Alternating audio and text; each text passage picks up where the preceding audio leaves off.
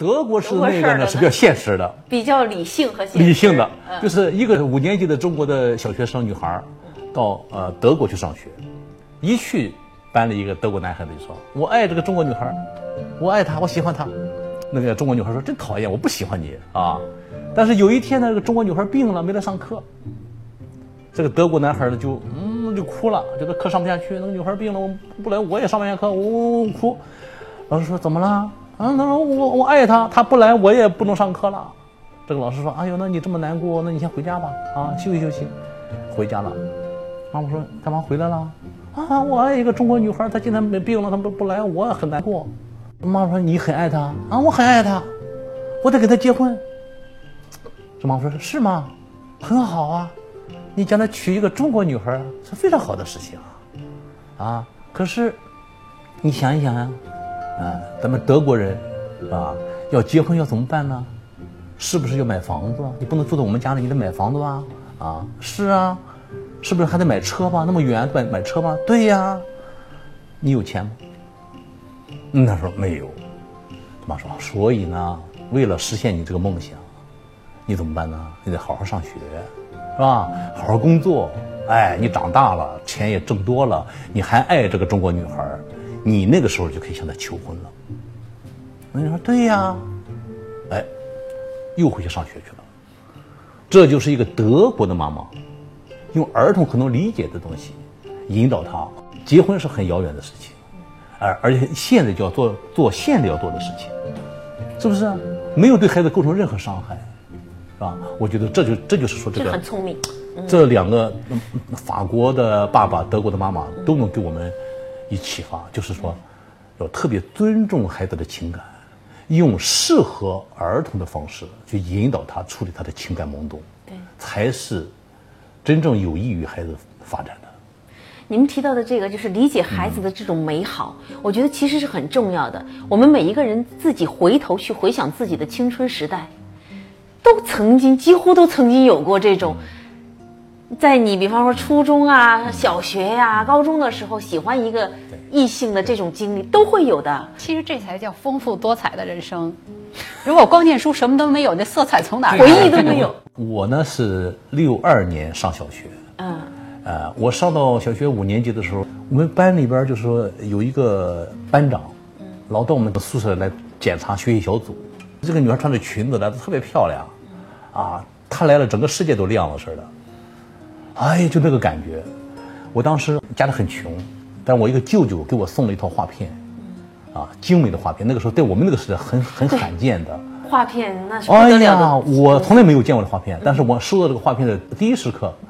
我就知道这个画片应该怎么办，我就送给女孩了。你送了吗？送了。第二天呢，就是我鼓起很大很大的勇气，嗯啊，走到这个女孩面前，把这个送给她，而且我也什么话都不会说，就往他眼前一放。当时他又问我为什么呀？什么完了？我什么也说不出来。但是呢，他呃笑眯眯的接受了。那一刻，我觉得世界非常的美好，啊，阳光特别灿烂啊。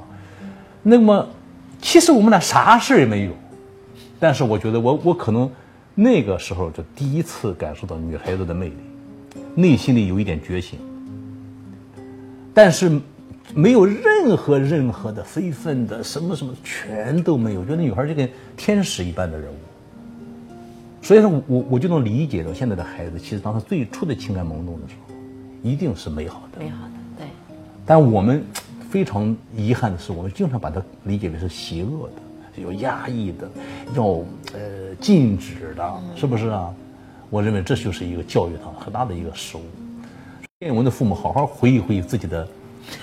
童年第一次心动，第一次心动 是什么时候？对，我估计很多人都在初中。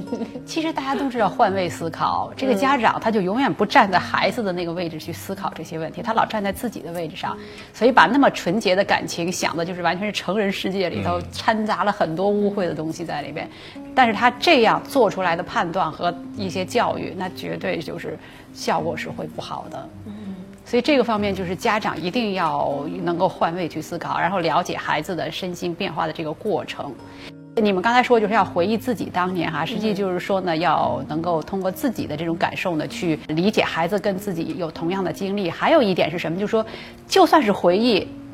你们、他们、我们成长的年代和现在的孩子也完全是不一样的。咱们那时候社会上的这种性的东西是很少的，对。而且又是一个整体压抑的一个东西，所以这个方面呢，咱们想的也会很少。实际上，性心理的这种发展的速度是会比现在慢的，呃，但是现在的孩子是不一样了，他的那个性心理的发展速度呢，远远快于他的父母，更快于我们这个年龄段的人。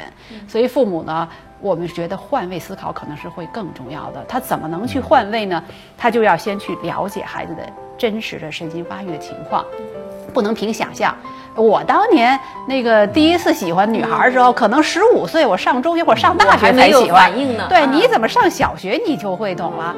啊，其实他上小学懂的和你上大学懂那个完全是不一样的，因为心理的成熟度，你你对这个问题思考的深度是不一样的。所以虽然可能都是第一次心动，但是孩子的心理呢是很纯洁的，就是给他一个照片，我就很高兴，看到女孩笑你就很高兴，没有别的想法。对什么日后结婚恋爱根本没有想过，所以他既要这个换位思考，又要了解孩子现在的发育的这种特点，不能完全拿自己当年的情况呢去想现在的孩子啊，我也没受过教育，我现在长得好好的，我也没耽误生孩子，我也没耽误什么什么。